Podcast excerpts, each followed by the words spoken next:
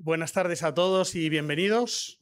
Mi nombre es Jesús Nemesio Arroyo, soy el director corporativo de Asuntos Públicos de la Fundación Bancaria La Caixa y únicamente quería daros la bienvenida y contextualizar un poco la, la iniciativa que nos reúne. La Fundación La Caixa es la cabecera de un grupo empresarial que tiene participadas como CaixaBank, Naturgy, Telefónica, etcétera, y que destina los beneficios que le reportan las participaciones en estas empresas a mantener la obra social de la Caixa.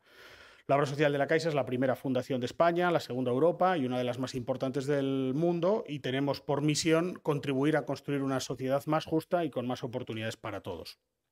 Lo hacemos a través de la atención a las necesidades sociales, del apoyo a la educación, del respaldo a la investigación médica y de la promoción de la divulgación de la cultura y del conocimiento. Dentro del terreno de la promoción del conocimiento, pensamos que la reflexión en torno a temas de actualidad siempre tiene un peso relevante para ayudarnos a avanzar a todos como sociedad y buscamos a los mejores partners para poder desarrollar en cada campo iniciativas que, que nos lleven a ello. En este caso, con la Federación de Asociaciones de Periodistas de España, con AMITS hoy también, eh, llevamos tres ediciones reflexionando en torno a, a, los grandes retos del periodismo en nuestra sociedad actual, convencidos como estamos de que el periodismo es una herramienta imprescindible para construir sociedades más justas y que den más oportunidades para todos. Hoy estrenamos el ciclo con, con una sesión en torno al periodismo después de la pandemia. Muchas gracias a, a Casimiro, a Elena, a Graciela y a Fernando. Y tendremos tres sesiones más. La siguiente sesión tendrá como objetivo un poco el análisis de la transformación digital del periodismo.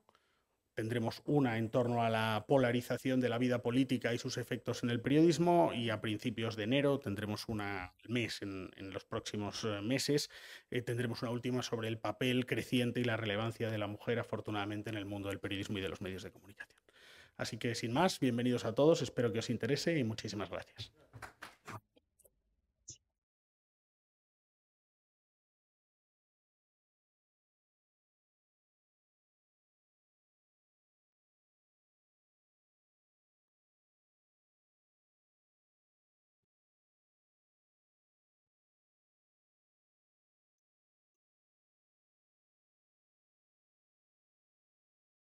Buenas tardes a todas y a todos y a todos los, y a todas y a todos los que nos están siguiendo por streaming. En primer lugar, mmm, quiero dar las gracias a Jesús Arroyo por la oportunidad que nos da de organizar las cuatro jornadas de este foro de debate y reflexión sobre el presente y el futuro del periodismo. Me acompaña Julián Ezquerra, secretario general de la Asociación de Médicos y Titulados Superiores de Madrid, especialista en medicina de, de familia, al que luego daré la, la palabra. Bienvenido, Julián. Gracias. Bueno, si tuviera que dar una respuesta a la pregunta que planteamos en el título de esta jornada, diría que hemos aprendido mucho de la pandemia, sobre todo porque nunca nos habíamos enfrentado a una cobertura tan larga y tan llena de obstáculos al acceso de la información, a la información, al drástico cambio que supuso el vacío de las redacciones para sumergirnos de lleno y a toda celeridad en el teletrabajo. En otros tiempos, salir del lugar de trabajo para hacer información de calle era la aspiración de todo periodista curioso y emprendedor. Pero dejar ese escenario del intercambio de ideas, de aprendizaje y de tensión informativa que son las redacciones para encerrarnos en casa no estaba en los cálculos de nadie. Vivimos también otro desafío inédito y enorme, y lo hemos visto en la pandemia, la desinformación. Solemos decir que noticias falsas, mentiras y bulos siempre han existido, pero nunca en la gigantesca proporción actual impulsada por la capacidad de comunicación y difusión acelerada que facilitan las redes sociales. Acosados por un virus desconocido y de una capacidad letal sin precedentes, fuimos sometidos a un tsunami de desinformación que aumentó el miedo y la necesidad de recurrir a respuestas fiables y de soluciones urgentes que nos dieran tranquilidad y esperanza de futuro. Sin luz en el túnel, los ciudadanos se convirtieron en una presa fácil para quien quiso promover la desinformación, las mentiras, los bulos, las teorías conspiratorias, las campañas contra la vacuna y la oferta de soluciones rápidas y mágicas que aumentaron los riesgos para la salud de los ciudadanos, alimentada en varios casos por líderes políticos desaprensivos. El periodismo se encontró ante un reto formidable. No solo había que informar sobre los hechos, sino que había que desmontar el tsunami de falsedades, bulos y mentiras que nos desbordaba diariamente. Había que garantizar el derecho de los ciudadanos a recibir información veraz, verificada y contrastada con fuentes fiables. Supuso un desafío, pero también una oportunidad para aquellos medios que lucharon para recuperar la confianza de los ciudadanos. Y lo consiguieron, los que apostaron por el periodismo riguroso, por el que persigue la verdad, por el que ejerce un control independiente de los poderes y por el que sujeta sus informaciones y su comportamiento a las normas deontológicas que rige nuestra profesión. La frase frente a la mentira, periodismo, solo tiene sentido bajo dichas condiciones. ¿Qué hemos aprendido de la cobertura de la pandemia? ¿Qué hemos hecho bien y qué hemos hecho mal? ¿Hemos cumplido con el papel que se nos reconoció de servicio esencial para la ciudadanía? Son algunas de las preguntas que responderán nuestros ponentes. Paso ahora la palabra a Julián Ezquerra Gadea, secretario general de la Asociación de Médicos y Titulados Superiores de Madrid, especialista en medicina familiar y comunitaria. Pues eh, lo primero, agradecer a todos la presencia en este acto, a Nemesio, presidente de FAPE, especialmente a Ricardo Martín, que allá por el mes de agosto, mm, sin entender yo muy bien por qué, recibo un mensaje de él diciendo que me invita a participar en este foro. Eh, yo soy muy echado para adelante, no, no tengo miedo a estas cosas y aunque era una novedad para mí porque estoy acostumbrado a hablar en medios, pero nunca dirigirme eh, a todo un colectivo de profesionales del periodismo, además de, una entidad que ahora me gustaría reconocer algunos, ¿no? Y, yo dije que sí. Eh, luego pensé, joder, ¿en dónde me he metido? ¿Qué les cuento yo a estos? Porque ellos quieren saber un poco cuál es la opinión de un profesional de cómo se ha tratado esto de la pandemia desde el punto de vista de la prensa, de los medios de comunicación. Y yo vengo hoy aquí sin ningún guion, sin ninguna notas, no voy a leer nada, eh, voy a intentar ser espontáneo y lo mejor que se me ha ocurrido a mí viniendo para aquí con el coche es eh, algo tan sencillo como hacer un recorrido a mis ya largos, 40, 41 años ya va a hacer de, eh, de recorrido profesional. ¿no? Y cómo a lo largo de mi vida he tenido la suerte o la desgracia de ser partícipe y voy a hablar solamente de cuatro acontecimientos, crisis sanitarias, que han sido muy diferentes en cuanto a lo que supuso desde el punto de vista estrictamente profesional y lo que hizo el periodismo, eh, la prensa escrita, radios, comunicación, televisiones, en el tratamiento de estos eh, cuatro eh, casos. Voy a ser muy breve en los tres primeros para centrarme un poco en este último, que es lo que nos trae aquí, sobre todo la última pandemia. ¿no? Yo, yo termino la carrera en el año 80, enseguida empiezo, bueno, tú empiezas con tu residencia, con tu formación, y en el año 81 bueno, pues yo veo un poco de refilón el síndrome tóxico. Afecta solamente a unos 20.000 pacientes, tiene una repercusión mediática importante y la tiene porque se hace un tratamiento muy malo de la comunicación. Un ministro que sale diciendo que esto es un bichito que se cae eh, y se muere. Es decir, no había detrás ni profesionales, ni prensa especializada o prensa que tomase las riendas de esa información que había que dar a los, a los ciudadanos y se produjo pues una situación un tanto peculiar desde el punto de vista informativo. Yo después, ya que yo no, no, vi pacientes porque eran los comienzos, sí que luego he tenido familia entera afectada de síndrome tóxico eh, a los que he seguido durante muchos años, con todas las derivas que ha tenido eso, con ha tenido, y que ahí siguen, ¿eh? o sea que eso no ha terminado. Después pasan los años y no mucho después, en el año 84, ya sí que a mí personalmente me otra crisis sanitaria, que es el VIH, el SIDA. El SIDA llega a España. Yo en aquel momento trabajaba mucho con adictos a drogas vía parenteral, drogadictos, heroinómanos, que eran, a diferencia de lo que se había publicado y lo que venía siendo habitual fuera de nuestro entorno en Estados Unidos, Estados Unidos el, VIH estaba asociado a la homosexualidad y tal. en España inicialmente no es así. O sea, el grueso de los pacientes son adictos a drogas vía parenteral. En otras palabras, los que se pinchan heroína. Y yo tengo la, desgracia de tener muchísimos casos a los que atender y ver cómo morían. Pero aquello no trascendía. Se hablaba del VIH, sabíamos que estaba ahí, eh, preocupaba porque lo tenía Magic Johnson o porque lo tenía eh, Freddie Mercury o porque lo tenía Ross Hanson, pero... Y los españoles que lo tenían, parece como que no, no tenía demasiado mm, eh, hincapié, no, hacían demasiado hincapié en ello los medios de comunicación. No le daban importancia porque parece que afectaba a personas que eran un poco marginales, que estaban fuera de la ciudadanía de a pie normal.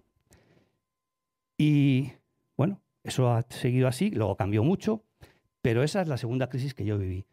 Después me tocó una tercera crisis, que esta ya es mucho más cercana, año 2014, primer caso de ébola en España, importado, el misionero que nos traemos, Miguel Pajares, me parece que se llamaba, eh, la primera infectada por ébola en España, no importada, Teresa, la, auxiliar.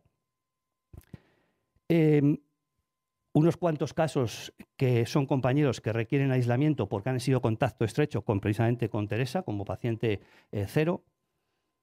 Uno de ellos, además, un caso muy sonado, muy mediático, un médico de urgencia del Hospital de Alcorcón, que delega en mí el, ser un poco su, su referente a la hora de comunicación porque había mucha gente que quería hablar. Para mí eso supuso un cambio radical, porque yo es la primera vez, había estado mucho en medios de comunicación por el tema de la privatización de la sanidad en Madrid y todo eso en el año 2012-2013, pero eso era un tema muy, muy de Madrid y no era lo del ébola. Y a mí en aquella ocasión me llamó mucho la atención porque ya la prensa empezó a dar protagonismo al profesional, más allá de que había una convivencia clara de la información de los profesionales con el tertulianismo, perdonen ustedes las palabras, ¿no? Ese tertuliano habitual que tenemos que habla de todo, sabe de todo y que de un día para otro sabe cuál es la causa de un accidente aéreo o cuál es la causa de la pandemia que tenemos o del ébola. Yo recuerdo ahora mismo tres eh, participaciones ya en aquel momento, en el año 2014. Una fue en la 4, en un programa de debate inter sobre el tema del ébola. Otra fue en, radio, eh, perdón, en televisión española con Fernando Simón. Ya entonces él estaba en el puesto que estaba.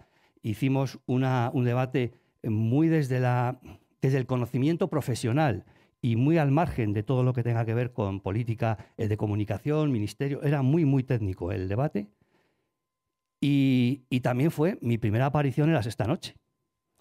Eh, me acuerdo con Trinidad Jiménez, eh, con María Cabero, con bueno, gente de mucho peso en aquel momento en el sector sanitario. Y aquello pasó. El ébola se acabó, en España no hubo más problemas, volvió a ser lo que era, un problema muy importante que afecta a los africanos sobre todo, y que como nos pilla muy lejos, parece que a nosotros, pues como que nos pilla un poquito lejos y no nos interesa mucho, aunque a día de hoy siga habiendo algunos países en los que no está erradicado del todo. Y a todo esto, claro, llega el fatídico año, 2019-2020.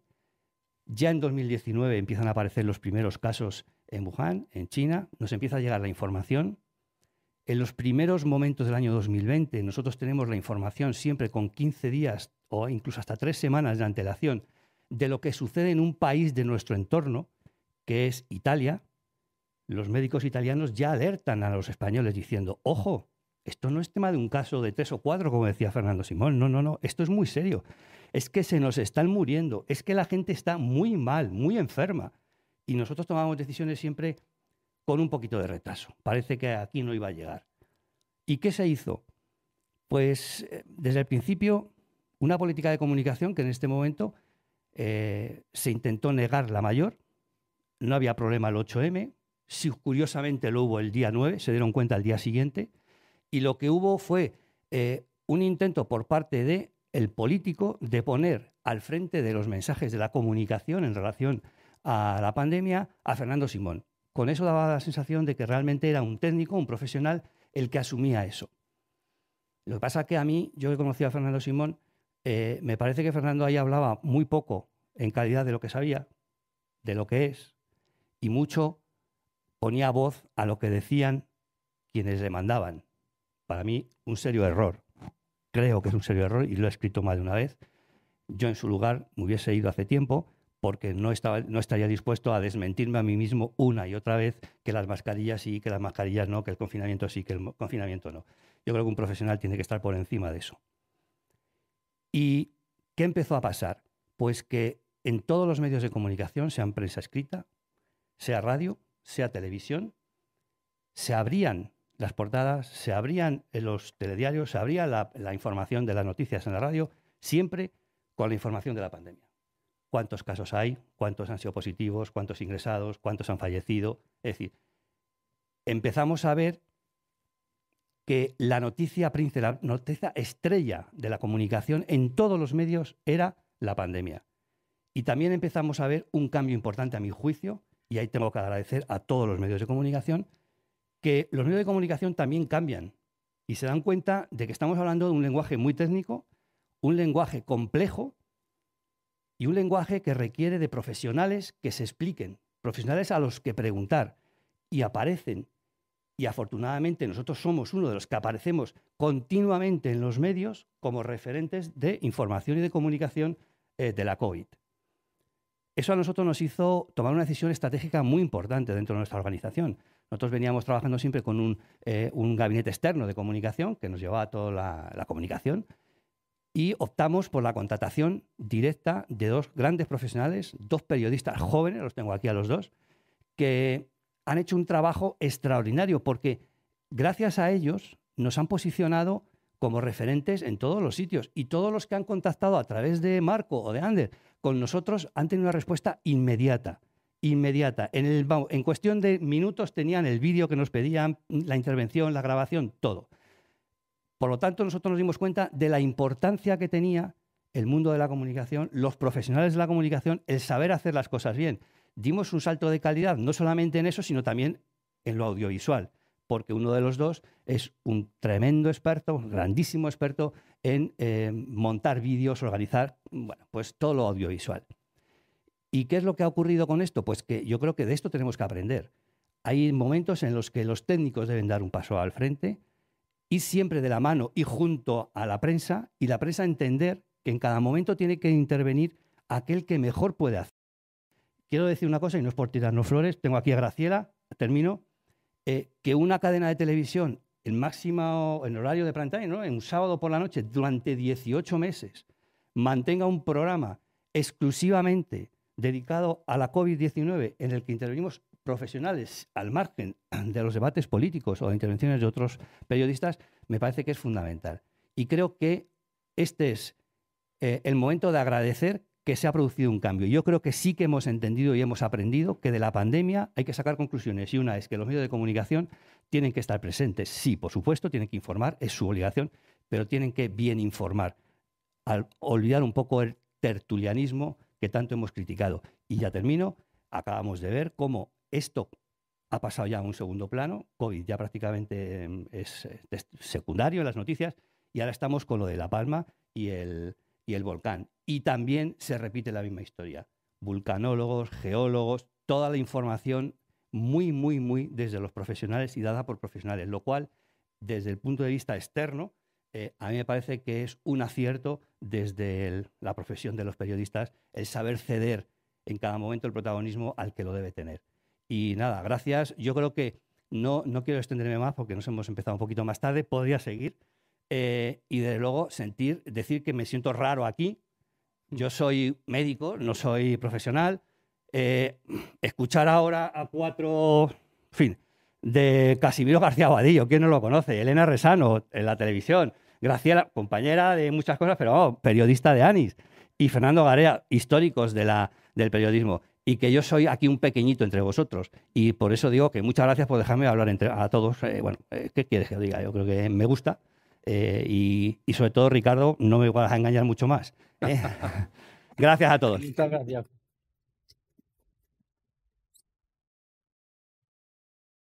Muchas gracias, Julián. Habéis aguantado 18 meses ¿eh? ahí sometidos a las preguntas de los periodistas. En, bueno, tú eres periodista, pero no, pero bueno, oye, gran trabajo. Dice, toca el turno a los ponentes. Eh, Gabriela Almendrán, presidenta de la Asociación Nacional de Informadores de la Salud, una de las asociaciones vinculadas a la FAPE. Fernando Garea, director del inminente periódico de España, que saldrá en pocos días. Mucha suerte, Fernando. Casimiro García Abadillo, director del Independiente, y Elena Resano, presentadora de la Sexta Noticias, que ejercerá de moderadora. Eh, Elena nos presentará a los, a los otros a los tres ponentes, pero no a ella misma, por lo que les doy unas pinceladas biográficas rápidas. Licenciada en Comunicación Audiovisual por la Universidad de, Pamplona, inició su carrera como becaria en la emisora local de Cadena Ser y tras trabajar en Pamplona Televisión, Radio Nacional de España y Telecinco, En 1999 se incorporó a Televisión Española en el canal 24 Horas. Sustituyó a nuestra actual reina Leticia en el telediario Segunda Edición. Entre 2003 y 2006 presentó el telediario del fin de semana junto a David Cantero. En marzo de 2006 ficha por La Sexta, donde condujo el, espacio La Actualidad en 2D y el programa de entrevistas y actualidad Sexto Sentido junto a Mame Mendizábal y Cristina Villanueva. Actualmente presenta la Sexta Noticias de las 14 horas. Fue también vocal de la Junta Directiva de la Asociación de la Prensa de Madrid y una gran compañera. Muchas gracias.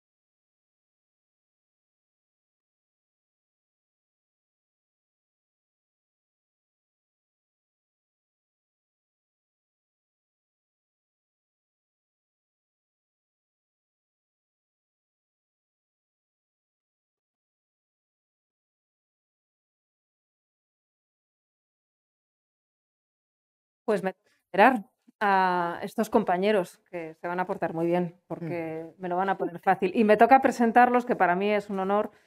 Y empiezo por el más cercano, Fernando Garea, que está liadísimo, a punto de sacar, eh, supongo que un proyecto que le ilusiona.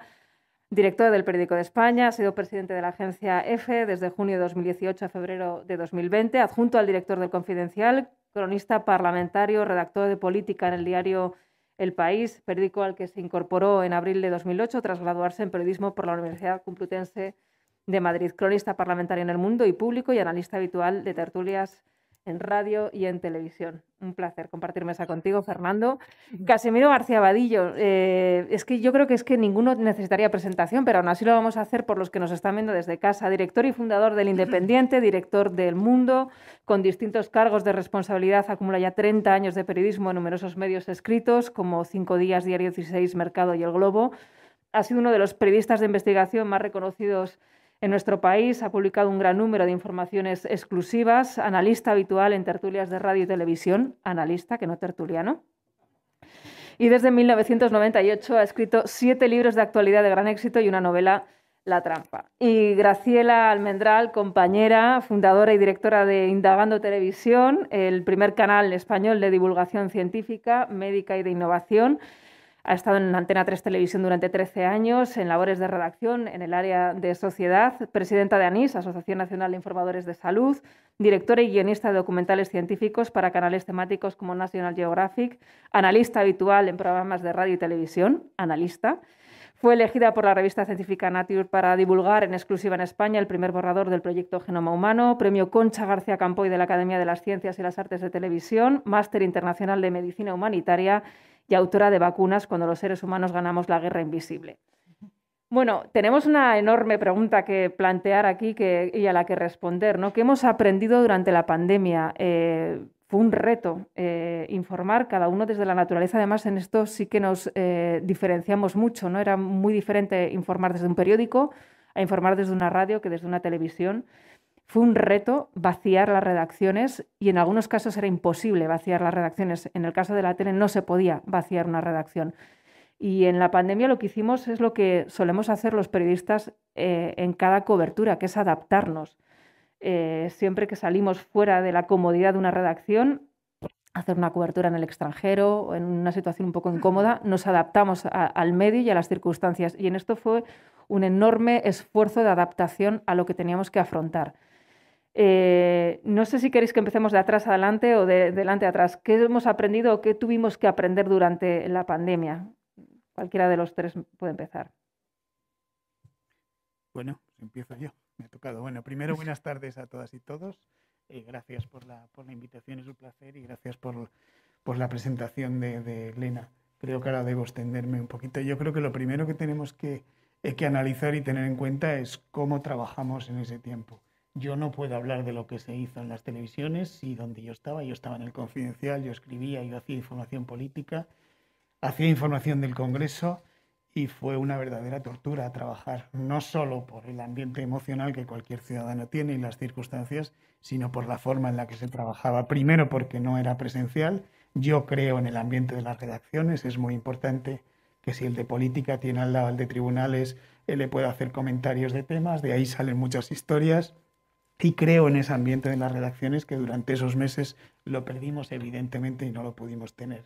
En el caso de los que hacíamos información del Congreso, el Congreso estaba cerrado y en el mejor de los casos, cuando empezó a haber sesiones, lo cubríamos desde casa, lo cual no solo es incómodo, sino que creo que le hurtamos a los ciudadanos el conocimiento de lo que está ocurriendo allí realmente, que no es lo mismo que seguirlo que seguirlo por televisión. No había posibilidad, además, de preguntar a los diputados por los pasillos y cuando pretendías hacer una información, digamos, distinta o exclusiva o algo parecido, lo tenías que hacer a través del mensaje, el teléfono, sin esa relación que hay en los pasillos del Congreso, en el que te encuentras directamente con el diputado, con la fuente, y puedes comentar y al final de una conversación te dice que en determinada comisión se está discutiendo tal ley o tal otra, y de ahí sacar un tema. Por tanto, esas dificultades fueron enormes, a pesar de lo cual creo que, eh, bueno, en términos generales, eh, no se hizo mal eh, en España.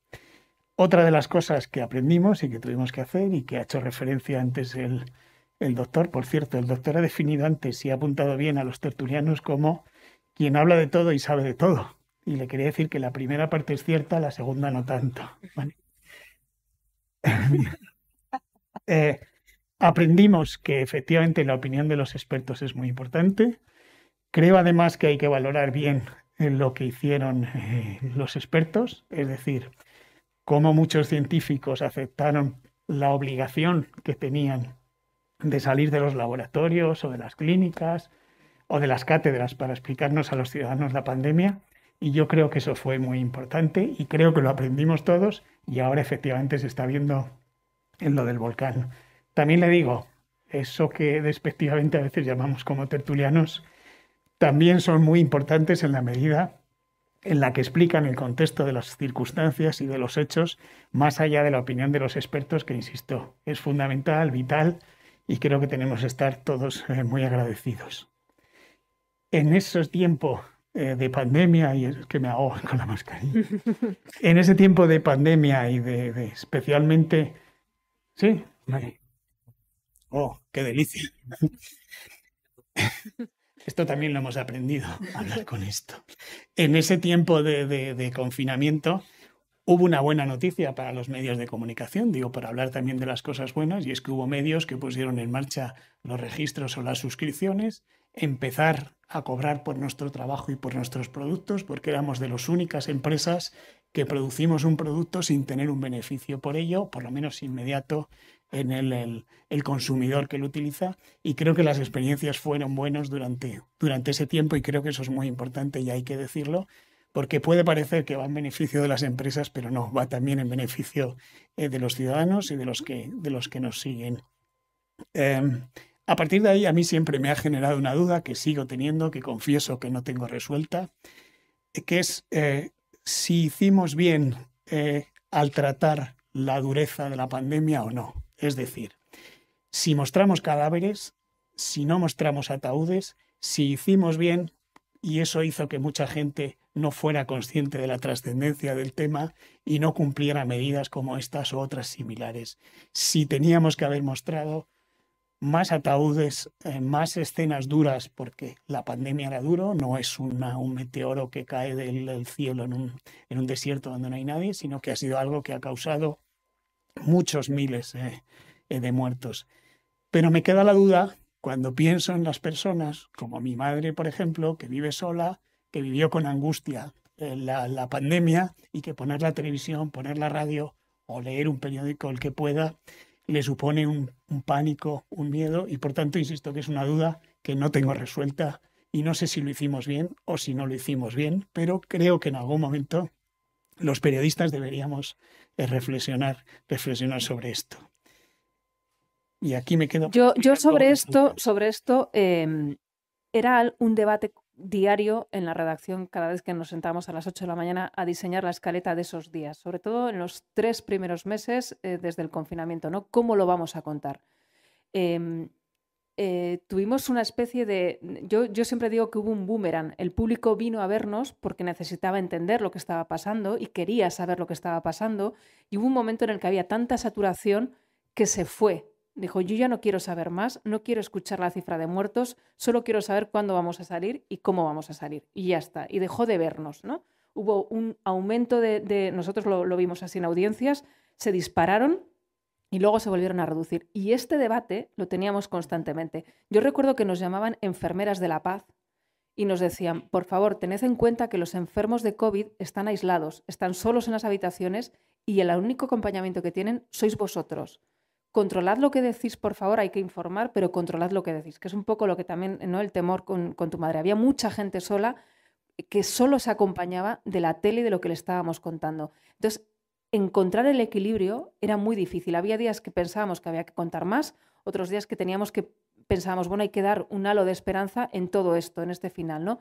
Y estuvimos jugando durante tres meses, bueno, jugando, midiendo eh, cómo, cómo calibrar la información y cómo contarla bien, pero siempre teniendo eh, el punto de que nos están viendo y nos estaban viendo muchísima gente en ese momento.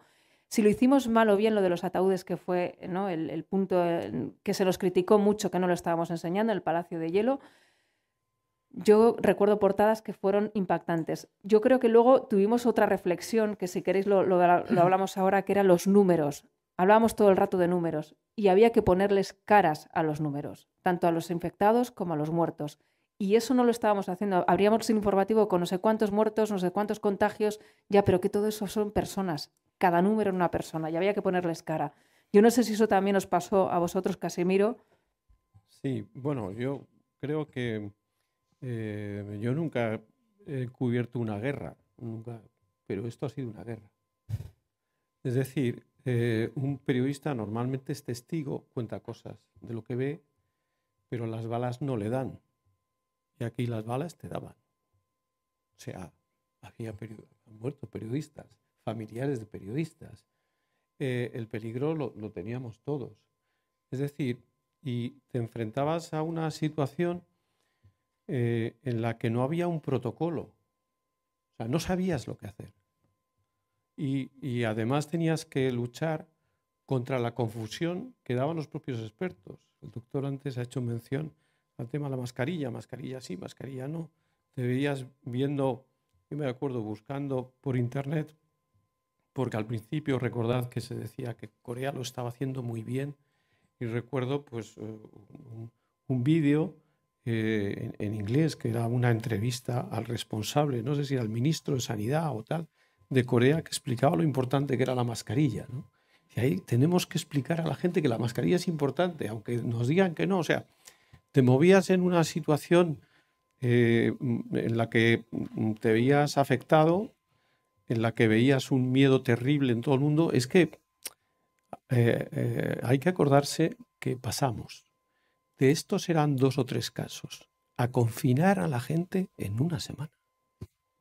Es que de repente en un sábado por la noche sale el presidente del gobierno y dice que no vas a poder salir de tu casa.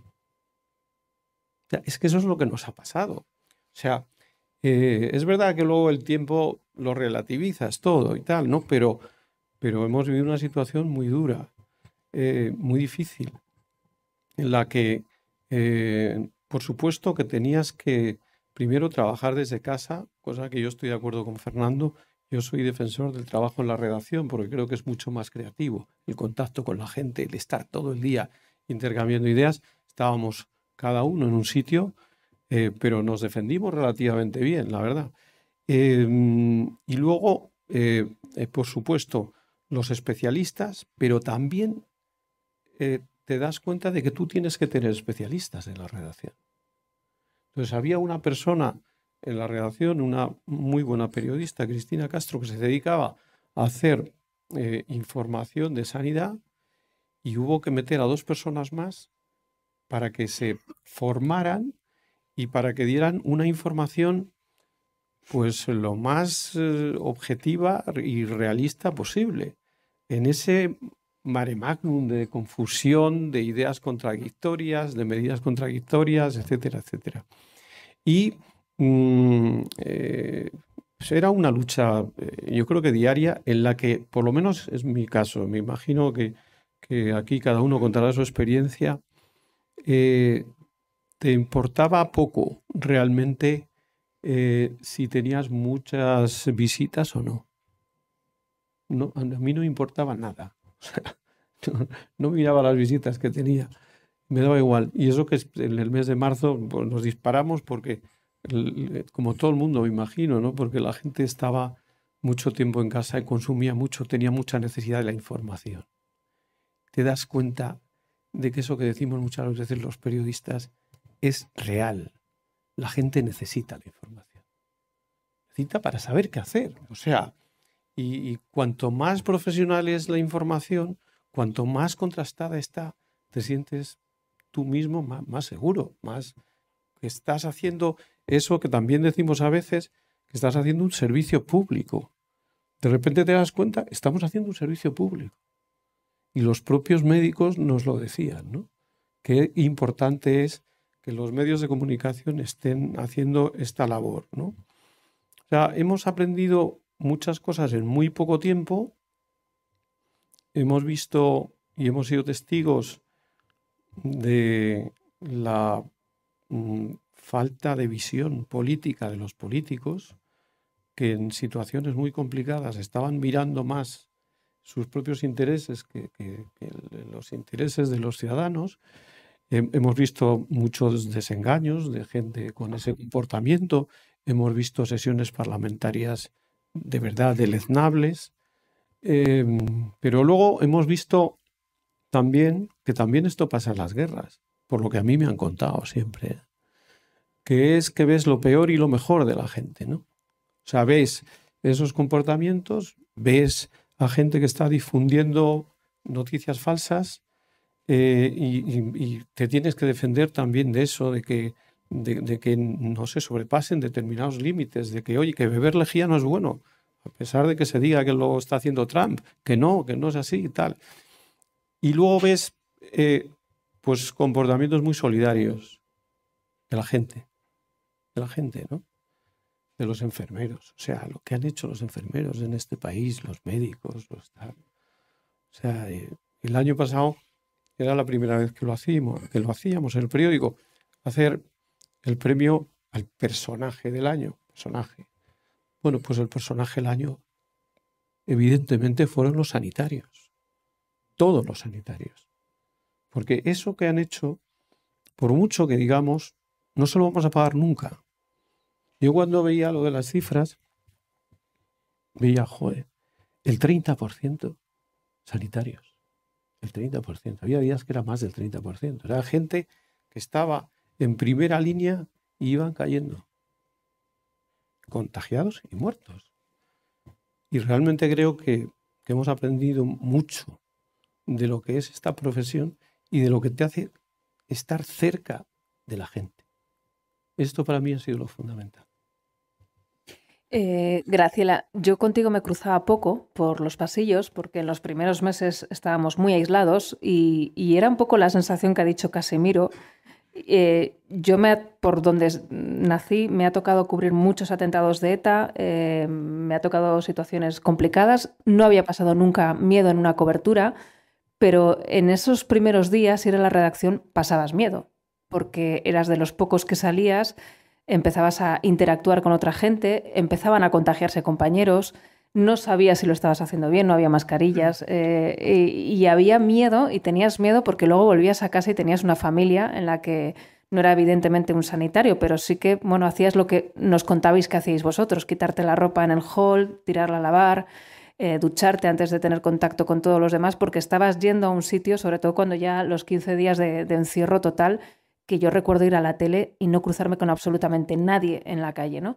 Y ahí Graciela le veía en los pasillos que estaba todos los días eh, contando y divulgando, porque era muy importante eh, contar lo que estaba pasando desde, em, desde la eh, noción más científica que se podía hacer, ¿no? Y en eso Graciela fue exquisita desde el primer día, ¿no?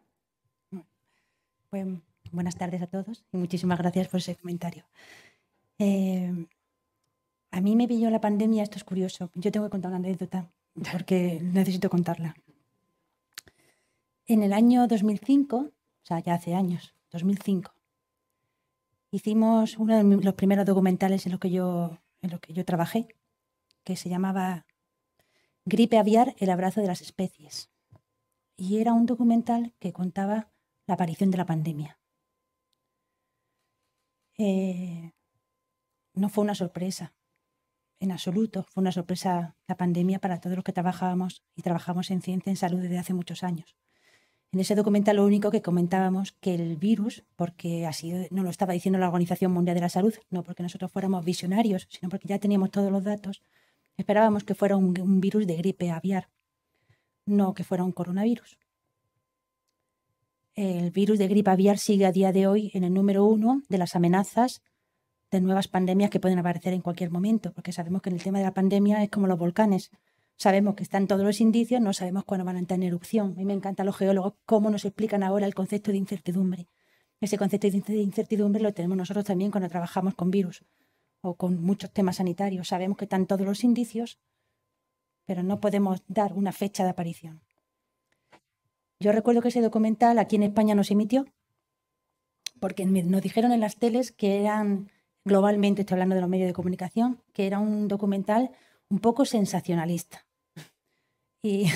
Y, los que salían eran todos científicos, gente de la Organización Mundial de la Salud, contando por qué teníamos, porque por aquel entonces había un virus que estaba dando muchos problemas, que era el H5N1, y tenía ya todos los indicios de que iba a saltar de especie y que se iba a propagar, y era un, era un virus, y es un virus tremendamente contagioso, y ya teníamos todo, todas las alertas. Y, y el documental que reproduce paso a paso lo que ha pasado ahora, solo que cambia el virus, lo que estaba intentando es dar un aviso de que nos teníamos que preparar.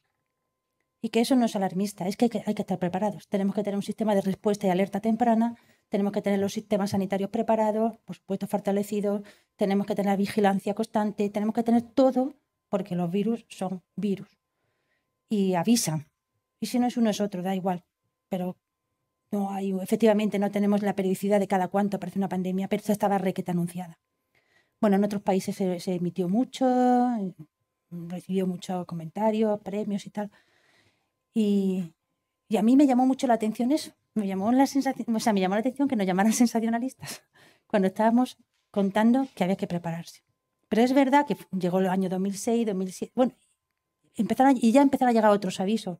Hemos tenido brotes epidémicos, epidemias y alguna que otra pandemia cuando en, en diciembre, en diciembre, en noviembre y diciembre de 2019, yo estaba en otro documental, que es muy curioso también comentarlo, porque hablaba de la inmortalidad, de la ciencia de la vida, de la longevidad. Por cierto, se estrena hoy. Y en National Geographic, en National Geographic. Y yo y entrevistaba a grandes científicos españoles, por supuesto, porque, no, porque tenemos, hay muchos científicos buenísimos en el mundo entero, pero es que tenemos unos científicos españoles que son impresionantes. Mm. Y, está Juan Carlos Izpisúa Belmonte, que aparece en el documental, Carlos López Otín, por supuesto Francis Mójica, el eterno científico al que hay que darle un Nobel y no se le da, etcétera, etcétera. Y, en el documental aparece toda la ciencia que se está haciendo sobre la mortalidad y la inmortalidad y cómo vamos a vivir 200 años y tal. Y yo no paraba de decir, esto hasta que aparezca un agente infeccioso. Cuando aparezca un agente infeccioso, toda esta ciencia se va. Y eso fue noviembre, diciembre y apareció el SARS-CoV-2. ¿Qué hemos aprendido?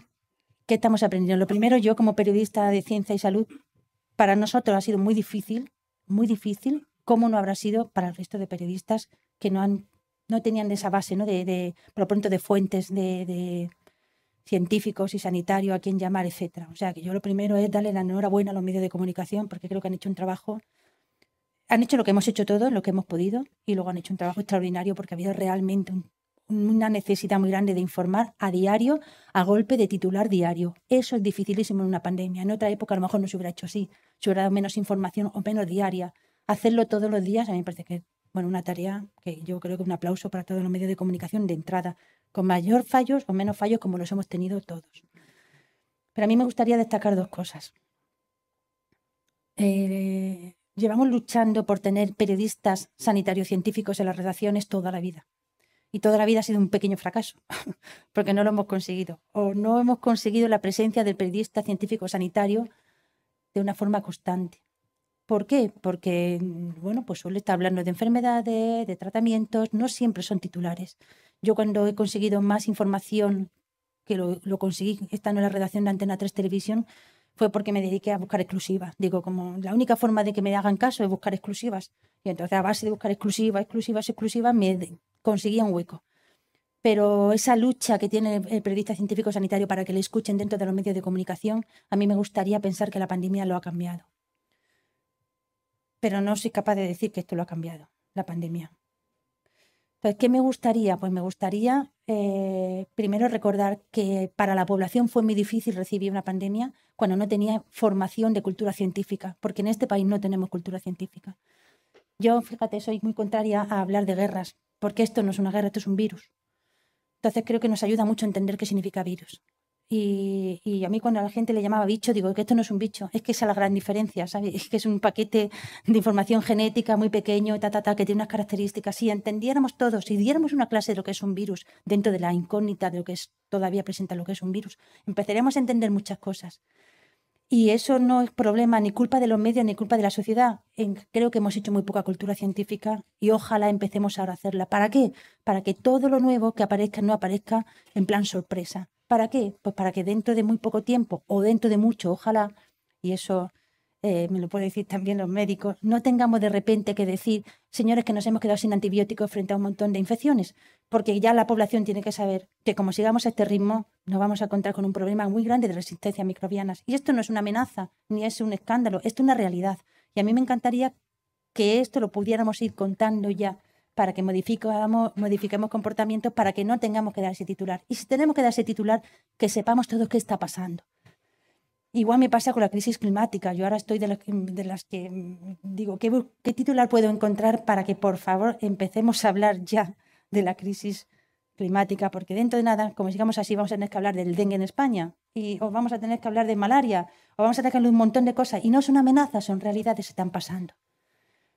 Y solo sé que esto lo podremos hablar si entendemos que la información sanitaria científica debe de acompañar al resto de informaciones. Y debe hacerlo pues, posiblemente a un ritmo continuo, porque no se hace formación ni cultura científica en una población a base de titulares, sino a base de una continuidad. O por lo menos yo veo que se hace así también en otros países. ¿Y qué hemos aprendido? ¿Qué debemos aprender? O me gustaría que pudiéramos aprender que la salud es global, que es el tercer punto del que quiero hablar el, one, el concepto One Health, la salud única, que también nos cuesta en los medios de comunicación hablar de ello, pero es esencial que tengamos ese concepto de salud única, salud global. Y así cuando decimos, ay, que hemos, que hemos vivido la pandemia, no, cómo estamos viviendo la pandemia, que medio mundo está exactamente igual que estábamos nosotros hace cuatro meses, cinco meses, y los que trabajamos en medios de comunicación internacionales también lo estamos viendo, y entonces como muy desesperante también ver, oye, podemos por lo menos un pequeño hueco dedicarlo a esta información porque esto no solo no ha acabado, sino que nos queda un trabajo que no es ser pesimista, sino ser realista. Vamos a, lidiar con esto hasta el final. Y bueno, no sé si me estoy extendiendo mucho. Yo quiero que hagamos también un poco de autocrítica. Algo habremos hecho mal. ¿Qué hemos hecho mal en estos meses? ¿Qué deberíamos de, aprender, corregir, para si llega, no sé, otro tsunami tipo este, eh, sepamos hacerlo mejor? Bueno, lo primero, eh, esto mismo que acabamos de escuchar y es que en los medios eh, haya especialistas en la información sanitaria y científica porque es un campo en el que generalmente no le hemos dedicado atención, por decirlo eh, suavemente. Estoy generalizando y como toda generalización puede ser injusta, pero es verdad que en los medios no es una información, bueno, porque no generaba tráfico, porque no daba audiencia, probablemente no había demanda en ningún medio de comunicación respecto a este tipo de información y ahora de pronto nos hemos dado cuenta que sí, que hace falta alguien eh, que dé información sobre sanidad, no solo sanidad desde el punto de vista científico, sino sanidad también de lo que podríamos llamar desde el punto de vista político, es decir, cómo está la atención eh, primaria en cada una de las comunidades autónomas, eh, si es necesario, y no señala a nadie, crear unos, o construir un hospital a toda prisa, o en otro caso hacer un hospital de campaña. Yo creo que a ese tipo de información probablemente no se le dedicaba especial atención y ahora hemos aprendido que hay que dedicársela y no lo hicimos mal.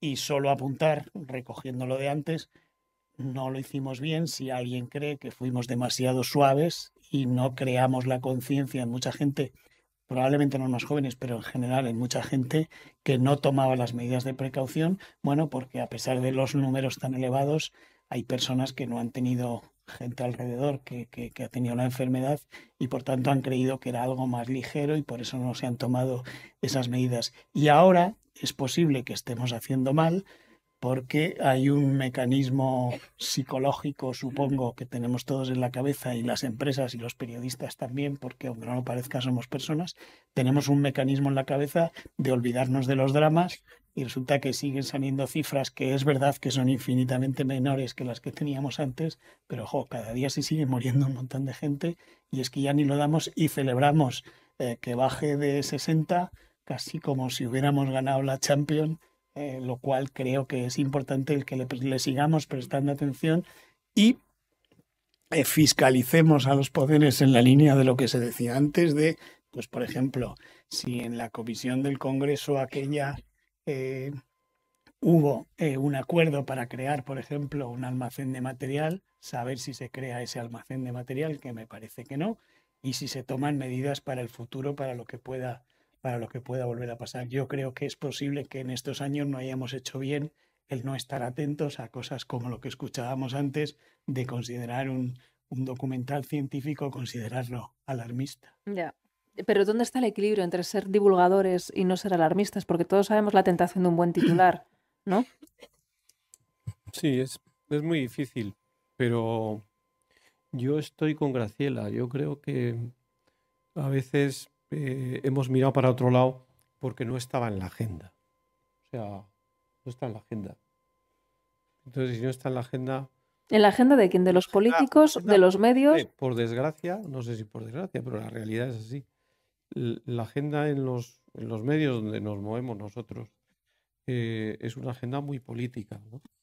Entonces, mm, el debate, pues es si hoy en, eh, Puigdemont, la justicia italiana, no sé qué, ¿sabes?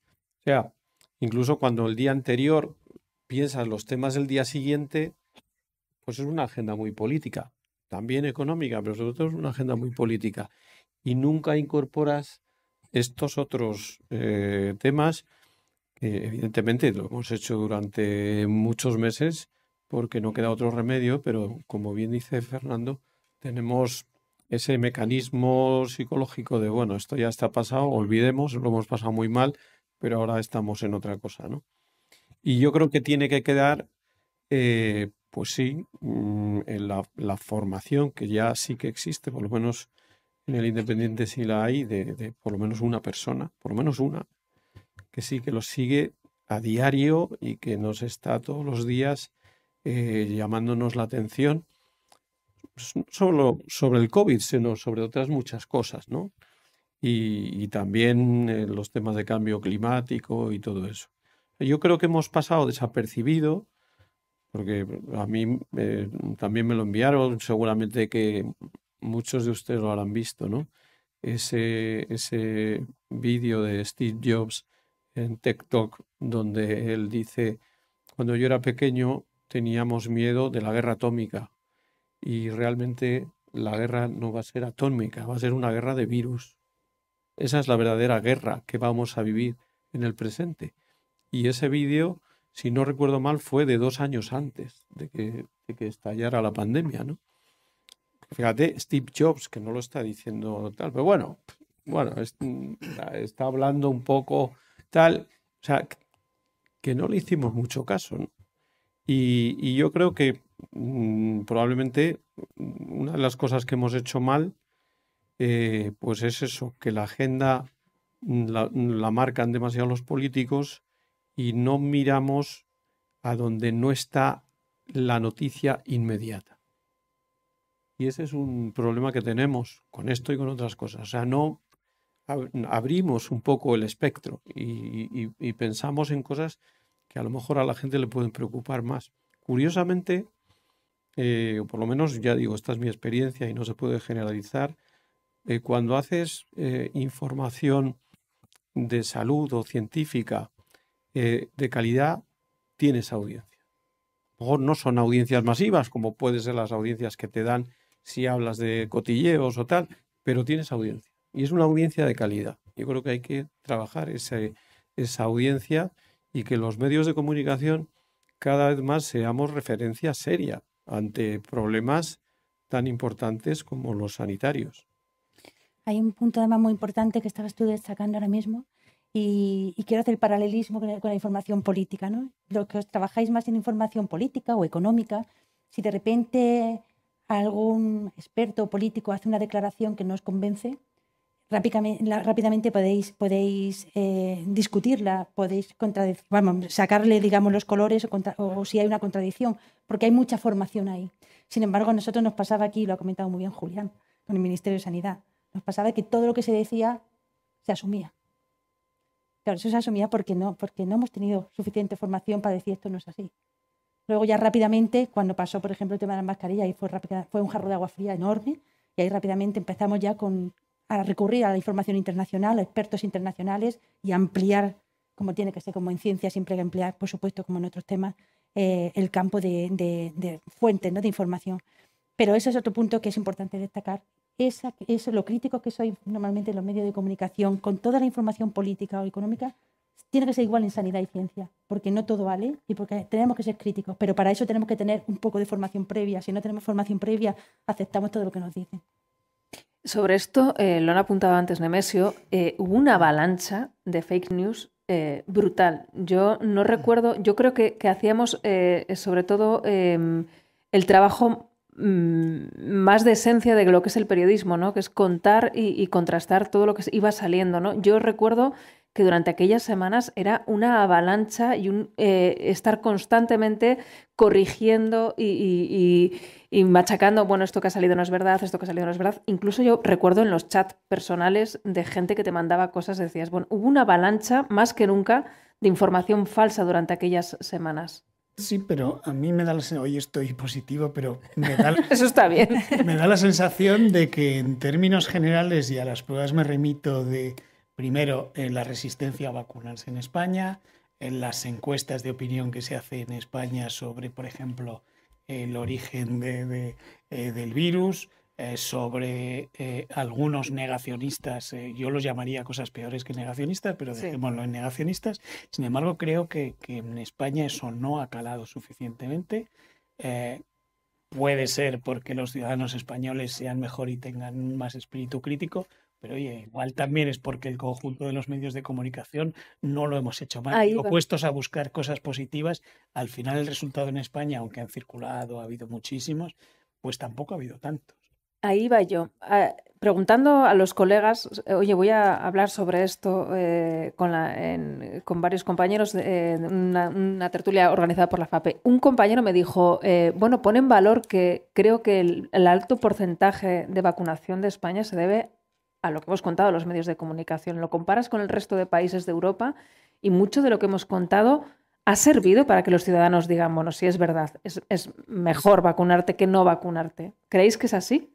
Sí, yo creo que... Podemos sacar pecho ahí. Las cifras hablan por sí solas. Bueno, no solo es un mérito de los periodistas, eh, pero yo, por ejemplo, eh, lo que sí veía los ataques de, las noticias falsas venían más por redes sociales.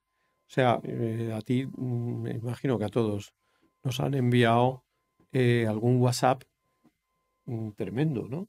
Y, esos WhatsApps sí que tenían eh, mucho recorrido y tal. Incluso algunas cuentas de Twitter importantes. Hemos tenido, no lo olvidemos, a referentes mediáticos negacionistas referentes mediáticos muy importantes. No voy a dar nombres, pero están en la mente de todos. Gente que, ha cuestionado lo que se estaba haciendo, que ha dicho que todo esto era una conspiración, que no era verdad y tal. Y sin embargo, mm, yo creo que hemos, a lo mejor ha habido algún medio que sí que ha podido picar o tal, pero yo creo que la mayoría de los medios hemos sido bastante serios en eso y hemos defendido una información eh, rigurosa y hemos seguido, mal que bien, pero hemos seguido las recomendaciones de los médicos y de los científicos. Porque es verdad también que hemos estado más cerca de los científicos que nunca. Yo me preguntaba hoy, ¿quién es el mayor experto de esto y tal? ¿no? Pues eh, en Juanes es un tipo muy listo. Pues yo le quiero conocer a Juanes y saberle y tal. O sea, que al final esa gente nos ha transmitido, eh, pues, por lo menos un barniz, ¿no? De conocimientos que, se nos han quedado y nos han hecho militantes a todos los periodistas de la seriedad en este tipo de informaciones, bueno, en ninguna, pero desde luego en estas no te la puedes jugar. Yo creo que esa labor, junto con otras, ¿eh? que yo digo que no, no, es que sea solo una, un mérito de los periodistas, ha hecho, pues eso, que es que el negacionismo aquí es un reducto mínimo. Y el grado de vacunación en España es altísimo y las cifras, la verdad es que son bastante positivas. Hemos puesto nuestro granito de arena. Yo creo que la visibilidad que se ha dado eh, por parte de todos los medios de comunicación a los científicos y a los sanitarios ha sido uno de los grandes valores del periodismo español en la pandemia. Es que yo creo que no queda un solo científico de los que están trabajando en este campo que no haya salido en los medios de comunicación, que no haya podido hablar y que no haya tenido una ventana. Entonces, eh, ¿qué nos puede ayudar eso? Yo espero que en eso la sociedad, que ya lo sabía, pero seguro que ahora los, tiene un conocimiento reforzado, que exija a los políticos la, necesidad de defender la ciencia y de defender eh, primero los científicos que están aquí, que no trabajen en las condiciones que trabajan. Estabas hablando de Luis Enjuanes, 74 años. Mariano Esteban, 74 años. Un pequeño grupo de, investigación en sus laboratorios. Cuando le preguntaba a, Luis Enjuanes, eh, ¿por qué no tenemos ya la vacuna, tu vacuna que es fantástica? Eh, ¿Qué necesitarías? Dices que ahora mismo a mí me dan 25 millones de euros y no puedo hacer nada porque la infraestructura no está preparada para la ciencia. Entonces, da igual, o sea, o cambias todo lo que es el ecosistema de investigación científica en España o no, o no te vale un presupuesto estelar como ahora nos venden, nos llevan vendiendo desde hace muchos años normalmente, de que a partir de ahora presupuesto, no, no necesitamos presupuesto, necesitamos cambiar todo lo que es el ecosistema. Entonces, ojalá esto nos sirva en ese sentido para la ciencia y, por supuesto, para reforzar todo el sistema sanitario y cambiar la vida de los sanitarios de, este país, que yo, por ejemplo, trabajando en ciencia, lo que no sabía era cómo estaba la situación del sistema sanitario en España. Yo eso lo he aprendido, creía que estaba mucho mejor, que estaba mucho más fortalecida y que los profesionales sanitarios no estaban viviendo la situación que están viviendo. Bueno, vamos a hablar eh, de, de las videollamadas o no del teletrabajo, de lo que hemos aprendido, porque esto también es una parte del aprendizaje. Hemos aprendido, yo decía antes, que tenemos una capacidad de adaptarnos, pero es que la flexibilidad en la que hemos tenido que, que, que, que, adaptarnos de una forma, de un día para otro prácticamente, ha sido, o sea, cosas que antes eran impensables, ¿no? No podías entrevistar a alguien en Nueva York porque no tenías un equipo en Nueva York. Bueno, ahora da igual, es que eso ya eso es algo que ahora mismo, a día de hoy, ni nos lo planteamos con el volcán de La Palma. O sea, tiramos de agenda y nos hemos globalizado mucho más a la hora de buscar expertos, ¿no?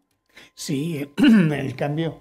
Antes, aunque insisto que yo no soy experto en televisión, pero antes se rechazaban vídeos si no tenían calidad suficiente, si una conexión no era eh, satélite, no sé qué, no entraba, y ahora eh, cualquier Skype, cualquier Zoom entra en televisión y a veces sale el techo. A veces, sí. o cama sin hacer detrás se ha ido refinando y ya todo el mundo sabe dónde tiene que poner la cámara, la plantita detrás, su libro para hacer publicidad. Y eso se ha, sofisticado y es uno de los cambios evidentes eh, que se ha producido. Eh, insisto en lo que hemos comentado antes Casimiro y yo, la vida en las redacciones es fundamental.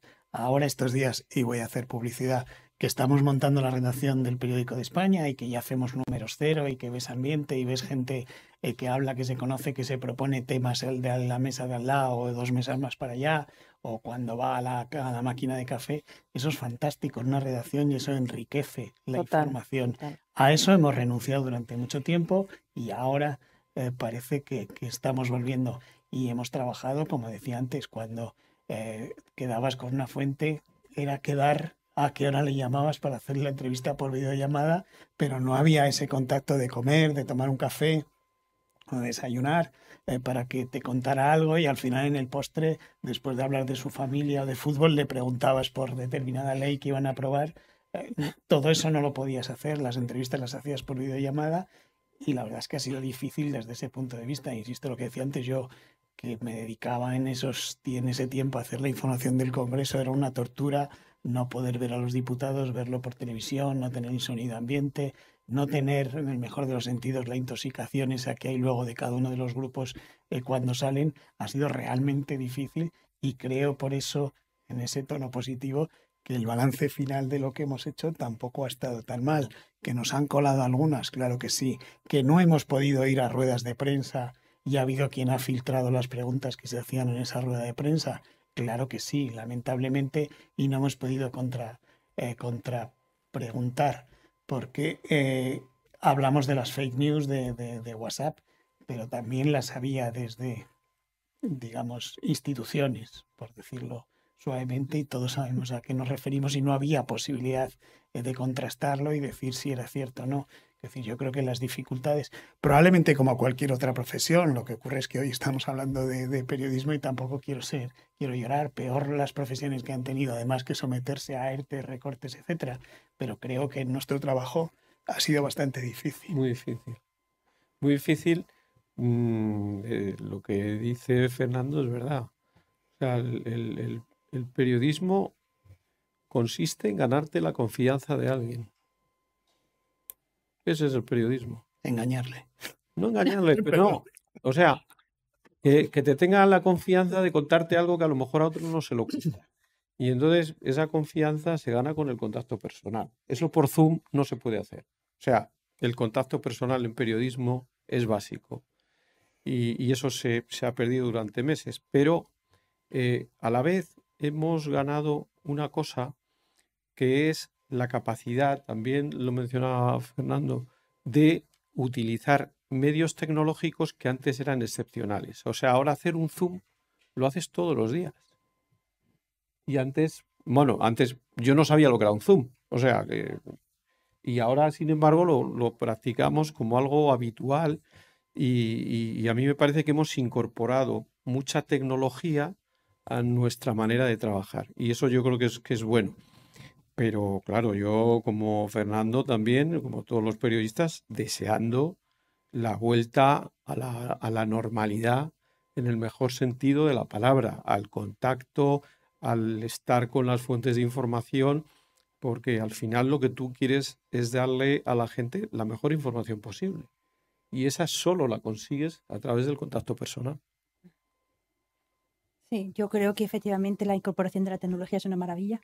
Yo creo que ahí eso nos hemos nos ha costado todo, nos hemos tenido que forzar, pero no volveremos, creo, al, al mismo modelo que teníamos antes. Yo creo que haremos un, un, modelo mixto que me parece muy positivo. Cuando necesitas contacto personal, que es fundamental, por supuesto, y estar con las fuentes, incluso la redacción de vez en cuando y tal, bien, pero también puedes trabajar muy bien a través de, de fuentes, o sea, a través de Zoom y poder entrevistar a gente de todo el mundo. A mí eso me parece, o sea, el habernos abierto mundialmente, mm. informativamente hablando, me parece que nos ha mm. enriquecido. Sí, incorporar nuevas voces. Yo abro también el turno de preguntas a los que estéis aquí. Julián creo que tiene varias.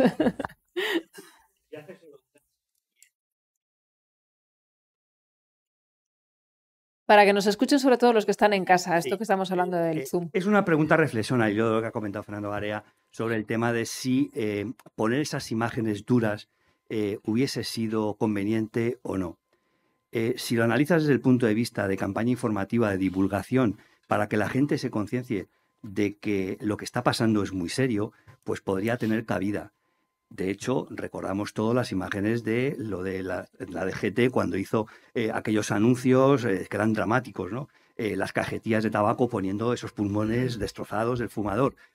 Pero yo he vivido, por desgracia, en primera persona con esta pandemia una afectación familiar muy importante. Mi hermana murió el 24 de marzo del 2020, sola, en una habitación, aislada, sin tener contacto con nadie. Lo último que sé de ella es un WhatsApp diciendo, puedo respirar cada vez peor y luego, cuando vi aquellas imágenes que has hecho referencia a esos ataúdes en el, en el IFEMA, o en el Palacio de Hielo, perdón, dije, es que uno de esos ataúdes es mi hermana. ¿En qué situación están sus hijos y ven eso? ¿En qué situación queda? Y yo soy su hermano, su marido. Eh, en un momento en el que la información que llegaba de esa imagen es que había cientos, por no decir miles, ¿no? de, de cadáveres, y uno de ellos era mi hermana. Y no sabíamos ni cuándo, ni a dónde le iban a trasladar, ni cuál iba a ser la fecha donde le iban a incinerar. Es decir, todo eso te pones en, ahora en la parte del, del familiar, del afectado, y a mí particularmente creo que no me hubiese gustado ver esa información. Independientemente de que como profesional sanitario entiendo que hay que informar, informar de la realidad. Y la realidad si es cruda hay que decirlo, pero se puede adornar. Yo creo que salir haciendo declaraciones suficientemente serias de gente de reconocido eh, prestigio profesional diciendo, oigan, ustedes esto es muy serio, esto es importante, están muriendo muchísimos, es posiblemente más que suficiente. Por eso digo que es una reflexión al hilo de lo que has dicho que me parece que, es un debate que tarde o temprano hay que acometer. ¿Hasta qué punto la imagen eh, se puede llegar a exponer a unos límites que pueden doler a alguien? Eso es un poco, no informar, sino llegar a hacer daño.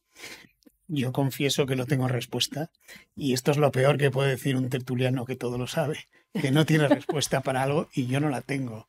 Es decir, creo que efectivamente la fuerza de esa imagen probablemente, o, igual no, pero creo que sí, hubiera conseguido convencer a personas eh, que no tomaban las medidas necesarias y que no eran, digamos, solidarios. Creo que hubiera sido interesante, pero luego pienso eso, en la cantidad de personas mayores que estaban solas, que no tenían ningún tipo de relación con el exterior, y sé de lo que hablo perfectamente, y que lo único que tenían eran los medios de comunicación que terminaban apagando la televisión, con perdón, porque a todas horas les aparecía esa, esa, imagen y esa información y les torturaba literalmente. Por tanto, si pongo los dos elementos, no sé con cuál quedarme, lo, lo, confieso. Este debate lo tuvimos ya salvando las muchísimas diferencias que todos conocen, cuando el tema de ETA, cuando el terrorismo, si había que mostrar la crudeza para provocar un rechazo respecto al terrorismo, o si era mejor respetar eh, no solo la intimidad, sino otras cosas de, las víctimas.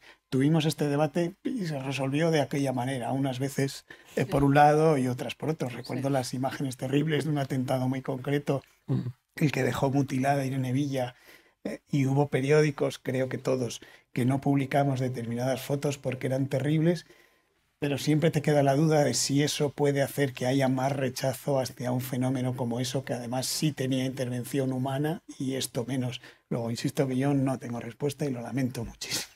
Sí, yo, creo, me estaba acordando porque además, como Fernando y yo hemos trabajado juntos muchos años, eh, esos debates los hemos tenido en la redacción del mundo, por ejemplo.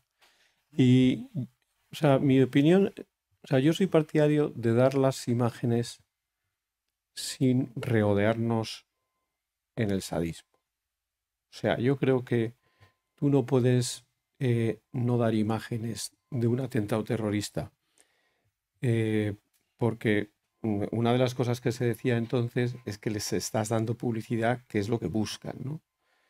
Y de hecho, eso se hizo en el Reino Unido en época de Thatcher. Eh, durante dos años la prensa británica ignoró los atentados del IRA. no les daba fotos y les daba unos textos muy pequeñitos y el IRA siguió matando. Eh, y, los propios periódicos rompieron ese acuerdo porque no tenía mucho sentido. yo creo que como tenemos que reflejar la realidad, la realidad a veces es muy dura. Y no podemos ocultar esa realidad. Evidentemente hay gente que se va a sentir dolida cuando vea esas fotos del mm, Palacio de Hielo. Pero eh, mm, lo que no se puede ser es hipócrita. Es no dar esas imágenes y al mismo tiempo en algunos informativos estar dando imágenes de Nueva York viendo cómo unas máquinas excavadoras hacen enterramientos masivos. Así no. Así no se puede jugar. O sea, si tú das esas imágenes, tienes que dar el Palacio de Hielo. Y darlo, pues evidentemente, siempre te crea ese dilema moral, pero eh, lo, que, lo que había que hacer también era mandar el mensaje de toda prudencia es poca. Nos estamos jugando mucho con esto. Hay gente que lo está pasando muy mal. Yo, y esas imágenes las dio El Mundo, en el periódico donde trabajamos durante mucho tiempo Fernando Area y yo, si hubiera sido director del Mundo, las hubiera dado. Hubiera asumido las críticas porque creo que era una foto impactante. No era una foto cruel, o sea, no se veía nada, pero se veía, era la imagen del dolor y de lo que estábamos viviendo. Hay otra pregunta ahí. Graciela, Ah, no, vale. perdón. Que estoy, estoy- nada, estoy totalmente de acuerdo con, con lo que se acaba de exponer. Está sucediendo, por lo tanto hay que enseñarlo. Y hay que enseñarlo haciéndolo bien, por supuesto, sin regodearse, sin enseñar, sin identificar a nadie.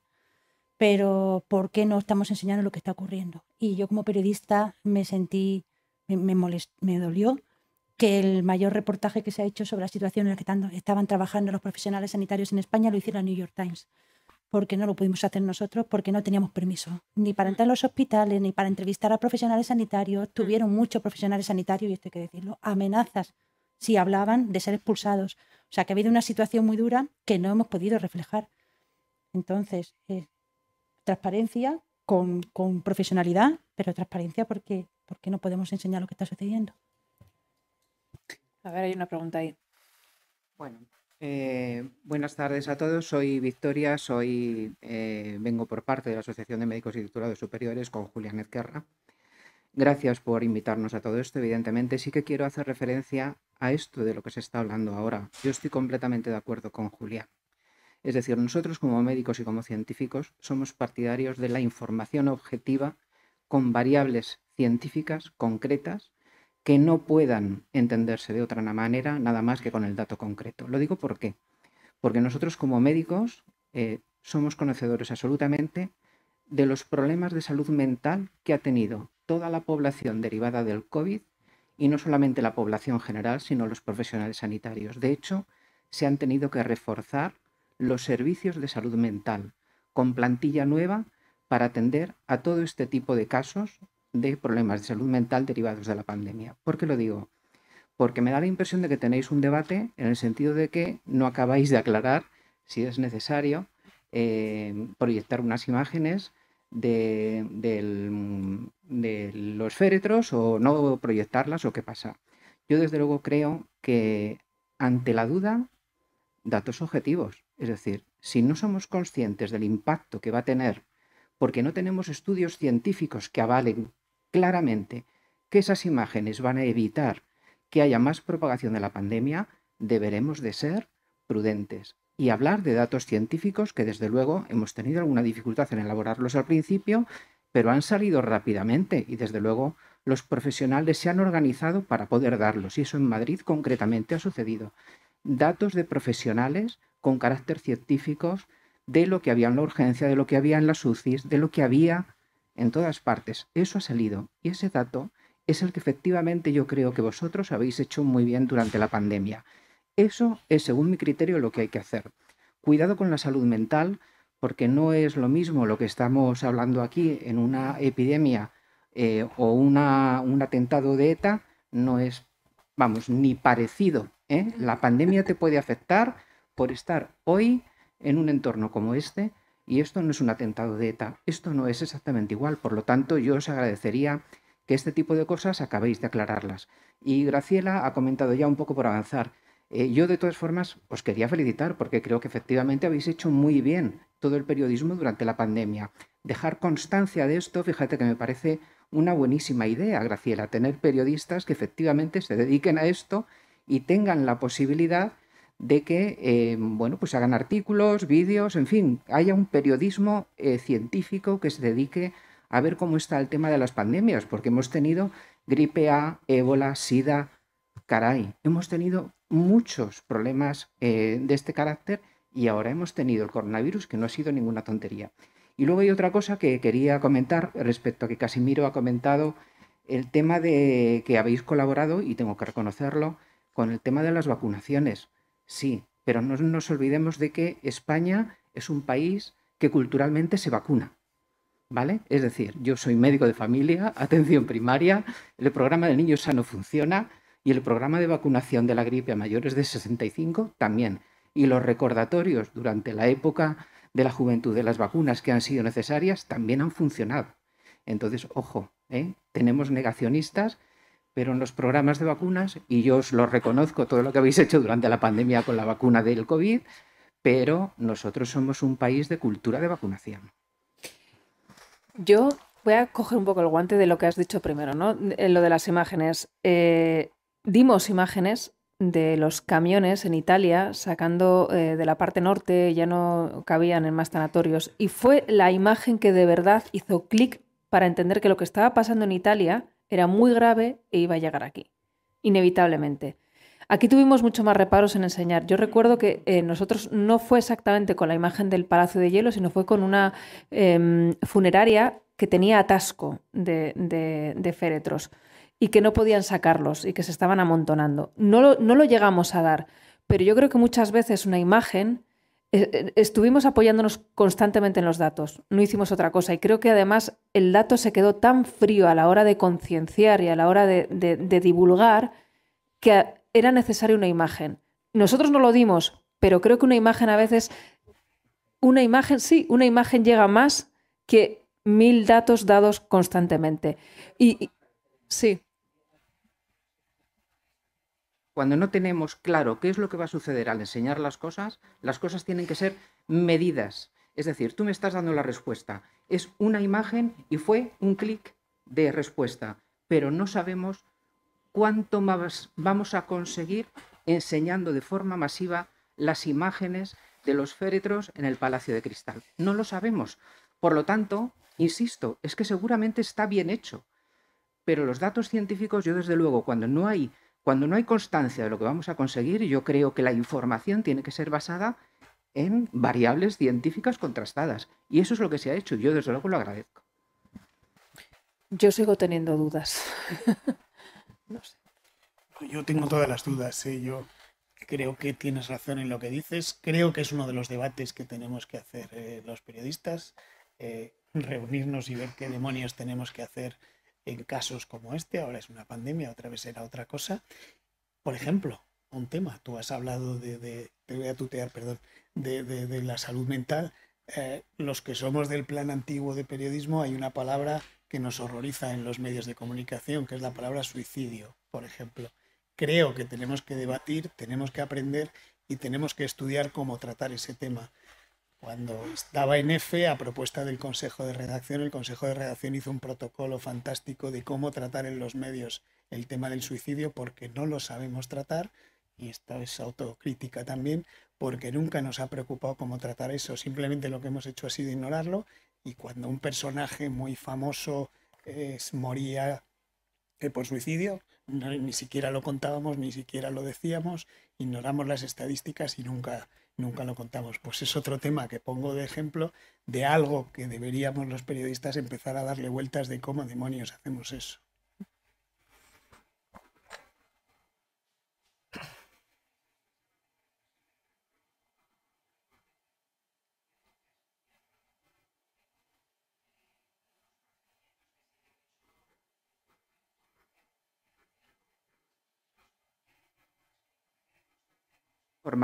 De cómo se ha llegado a la población, qué variables se han utilizado, a mí eso me parece, me parece clave. Me parece importantísimo lo que estás apuntando porque acabas de darnos la idea de que hagamos un estudio para ver el impacto de la información porque no lo sabemos. Pero me parece que se relaciona muy bien con el tema del suicidio porque ya tenemos un protocolo. No es que los periodistas o los medios de comunicación no hayamos querido informar, es que teníamos la orden directa de no hacerlo por parte de la propia Organización Mundial de la Salud, que se ha dado cuenta hace unos años que era un error, ellos mismos, porque existe una cosa que se llama evolución del conocimiento. Se han dado cuenta que lo estábamos haciendo, que, globalmente no se estaba haciendo bien tapando la realidad del suicidio. Entonces nos hemos reunido, vamos, la OMS se ha reunido, nos hemos reunido también en España con el Ministerio de Sanidad y ya se han elaborado unos protocolos. Y hay que saber informar sobre el suicidio para que para no hacer daño. Pero hay que contar lo que está pasando, pero no hay que hacer daño. Y hay que aprender a hacer eso y tenemos que aprender igual que con otras disciplinas se aprende. Y ahora efectivamente sabemos qué tipo de información se da en el suicidio, que no podemos contar determinadas cosas, que siempre debemos, dar un teléfono para que quien se vea afectado pueda llamar. O sea, bueno, un protocolo. Y me parece buenísima la idea. Tenemos que aprender a informar sobre pandemias, pero no lo sabíamos. Ahora yo seré siempre defensora de contar la realidad. Pero hay que aprender a hacerlo, claro que sí. Hay dos preguntas, ¿no? Al fondo. Bueno, un poco, un poco respuesta a lo que dicen los profesionales de la medicina, porque sé que los compañeros de la prensa van a estar de acuerdo conmigo. Hay un concepto que se llama la autorregulación en prensa. Es decir, el medio de comunicación tiene la capacidad para decidir qué publica, qué no publica, qué emite y qué no emite, en función de sus conceptos editoriales, eh, de transmisión de la noticia. Entonces, esa capacidad de autorregulación hace que cada uno de los medios de comunicación decida si muestra unas imágenes o si no las muestra y por qué las muestra o por qué las deja de mostrar.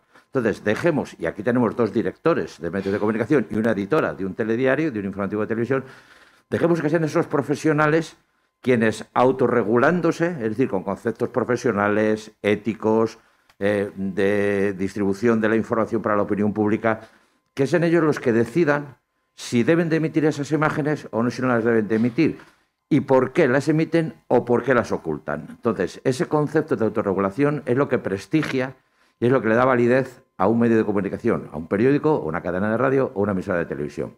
Y con respecto a los suicidios voy a contar una historia. Hace, yo estaba dirigiendo el área de sociedad de Radio Nacional de España cuando se me ocurrió encargar a una redactora un reportaje sobre los suicidios. La redactora se puso a trabajar, estuvo ocho o diez días trabajando y una tarde me llama el director de informativos y me dice, oye Gabriel, ¿tú has encargado un reportaje sobre los suicidios? Y dije, sí. Y me dijo, me han llamado del Ministerio de Educación. Esta chica había contactado con el Ministerio de Educación, pues para buscar fuentes, para buscar datos, buscar estadísticas sobre jóvenes estudiantes, ni lo que fuere.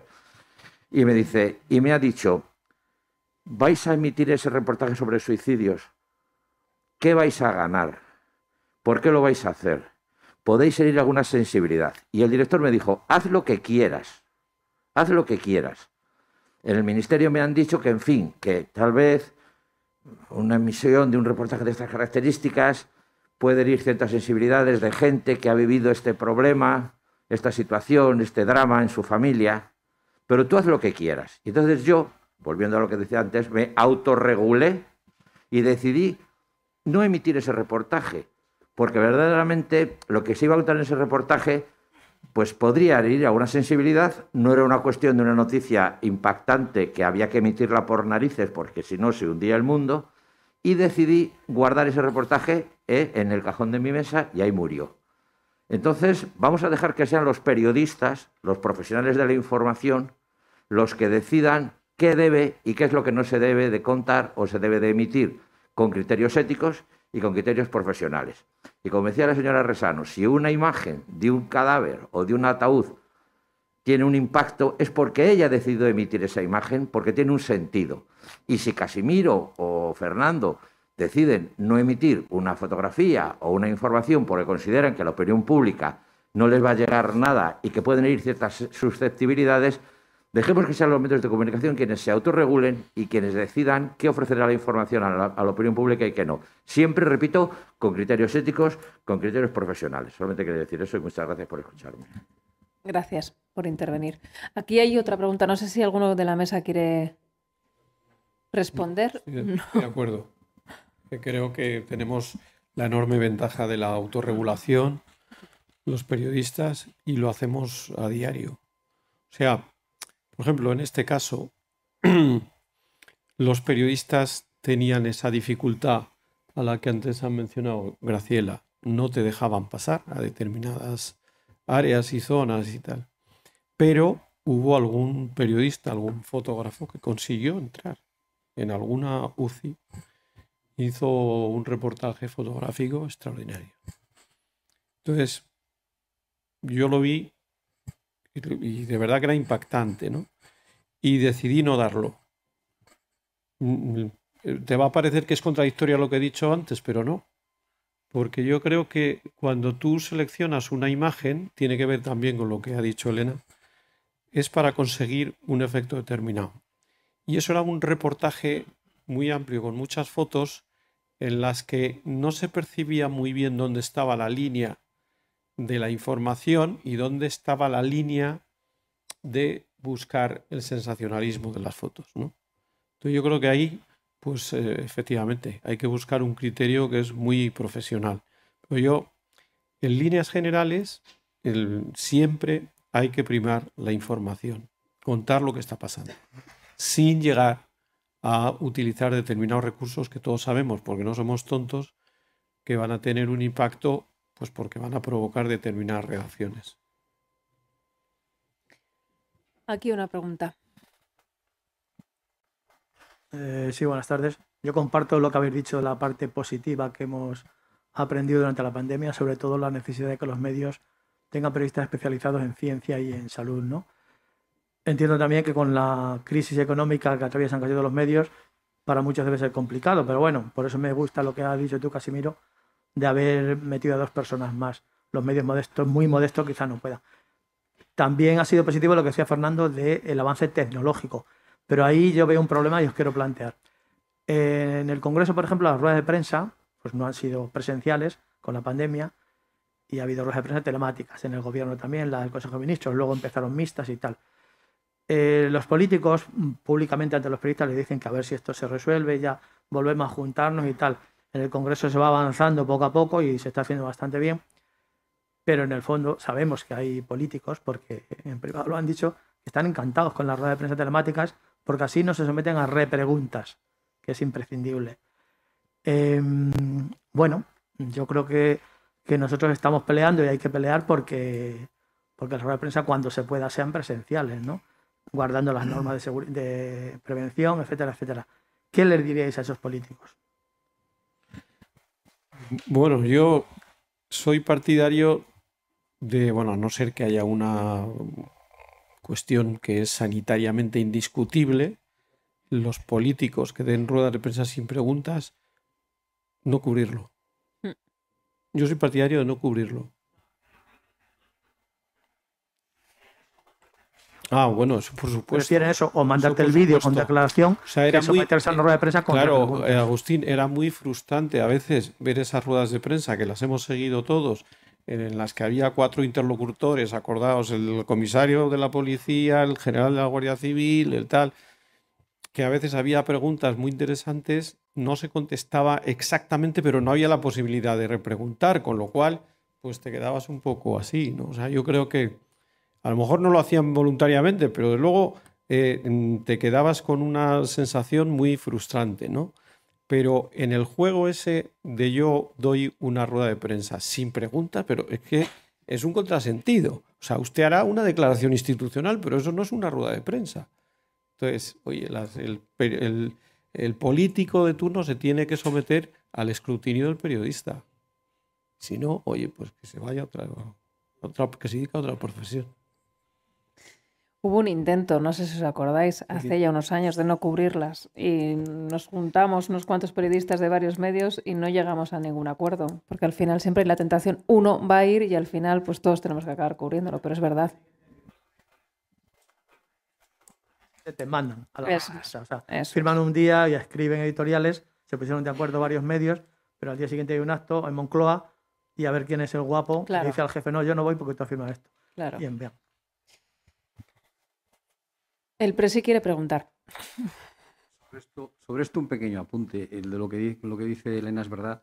Eh, cuando era presidente de la Asociación de la Prensa de Madrid, Fernando González Urbaneja convocó a los responsables de los medios de comunicación de Madrid a, nuestra sede y allí se firmó una carta de intenciones en la que se comprometía a no acudir a las ruedas de prensa que no se pudiera preguntar.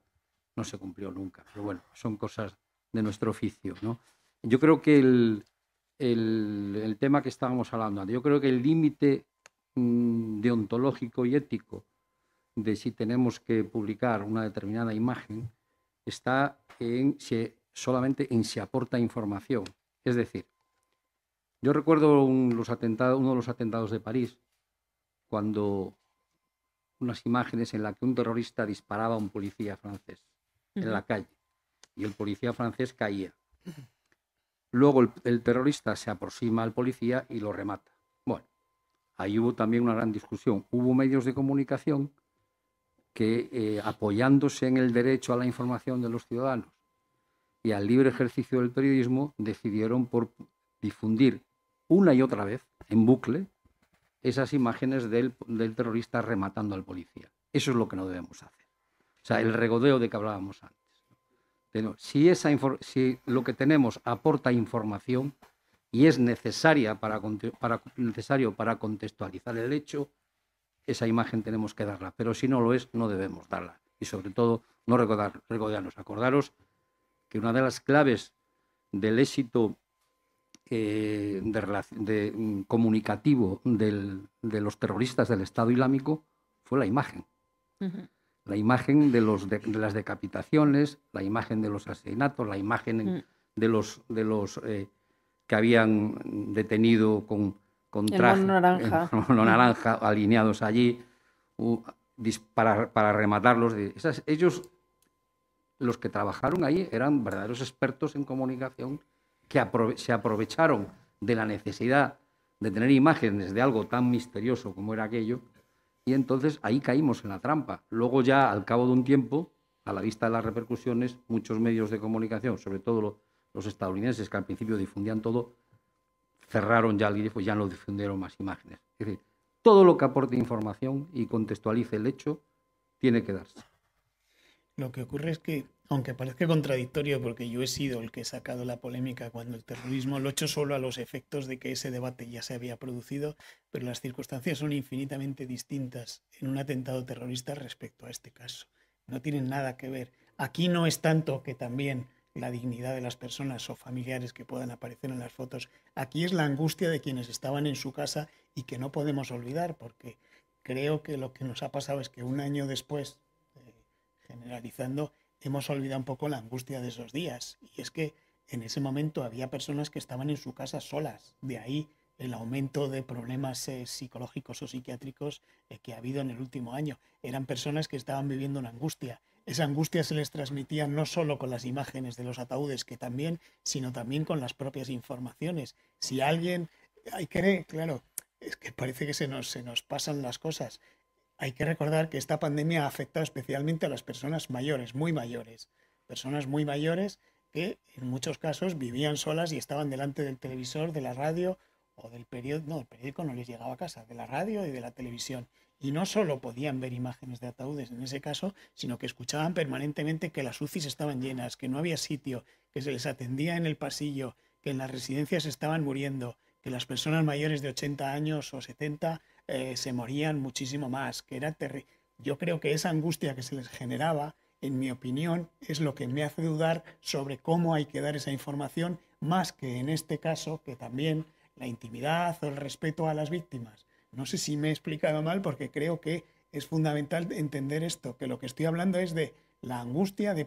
Es que, claro, perdemos las perspectivas, pero la disciplina que tuvieron los ciudadanos de meterse en casa porque salió el presidente del gobierno legítimamente y con razón a decirnos que nos teníamos que meter en casa y todos nos metimos en casa y más o menos lo cumplimos, esa angustia, si le añades el escuchar en los medios ese bombardeo, es que hay que recordar que entonces en las televisiones ni siquiera había un momento de programa de entretenimiento, eran todo continuamente la pandemia, que estaba bien, que había que dar esa información, pero hay que entender que esas personas que además no tienen acceso a Netflix, a HBO y a otras eh, series, estaban permanentemente torturadas con esos datos, que hacíamos bien nuestro trabajo, que dábamos bien nuestra información, pero ahí es donde veo yo la duda, insisto, no tanto en la intimidad, otras cosas, sino en eso y creo que la duda es razonable y no perdamos la perspectiva un año después de eso. Pues yo creo que es un gran cierre para... sí. Al hilo de esto último, ¿no? Eh, nosotros somos una profesión colegiada que nos vemos sometidos a un código deontológico eh, que de alguna forma él marca cuáles son eh, nuestras pautas de actuación, al que nos debemos. Otra cosa es que luego lo cumplas o no lo cumplas. Mi duda es si realmente en el mundo de la prensa, de los periodistas, eh, existe también esa profesión colegiada, porque yo sé que hay muchos que no son titulados en periodismo, por lo tanto entiendo que no pueden estar colegiados y ejercen de periodistas, con lo cual, ¿hasta qué punto no sería necesario que los periodistas tengan también un código deontológico de obligado cumplimiento? Y ahí lo dejo. Tenemos un código deontológico en la FAPE, tenemos un código deontológico con el sindicato de periodistas, tenemos un código deontológico del colegio de periodistas, tenemos códigos deontológicos para dar y tomar. Porque entre, otras cosas, porque la nuestra no es una profesión regulada. Y al no estar regulada, los códigos pues, abundan y los códigos, yo más que los códigos es la decisión y la voluntad del propio periodista de aceptarlos y de cumplirlos. Bueno, pues yo creo que cerramos ya aquí. Eh, gracias a la Fundación La Caixa por organizar eh, este debate. Eh, gracias a la FAPE por invitarnos. gracias, Graciela, Casemiro, Fernando, por haber participado. Un placer haber compartido mesa con vosotros. Yo creo que si algo hemos aprendido por contestar la pregunta es que la ciencia importa y la ciencia tiene, que seguir siendo titular eh, en nuestros medios. Gracias a todos por venir y a los que nos habéis seguido desde casa. Un placer.